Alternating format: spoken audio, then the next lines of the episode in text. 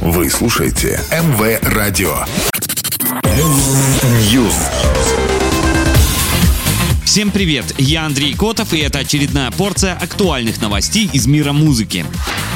Адам Ламберт представил 13 декабря новый сингл кавер хита Ordinary World Duran Duran. Композиция войдет в его альбом каверов High Drama, релиз которого состоится 24 февраля следующего года.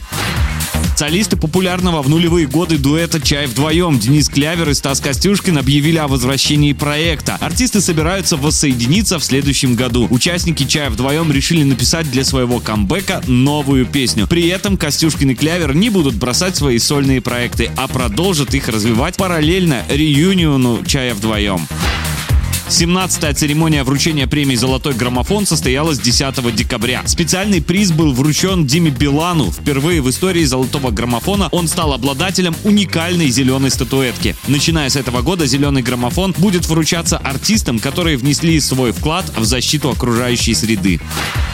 Милен Фармер и Мьюз выпустили 9 декабря совместный сингл «Ghost How Can I Move On». Песня исполняется на двух языках – английском и французском. Представлена также в формате лирик-видео. Напомню, оригинальная версия песни вошла в последний студийный альбом Muse «Will of the People», выпущенный 26 августа. Французский текст для дуэта написала сама Милен.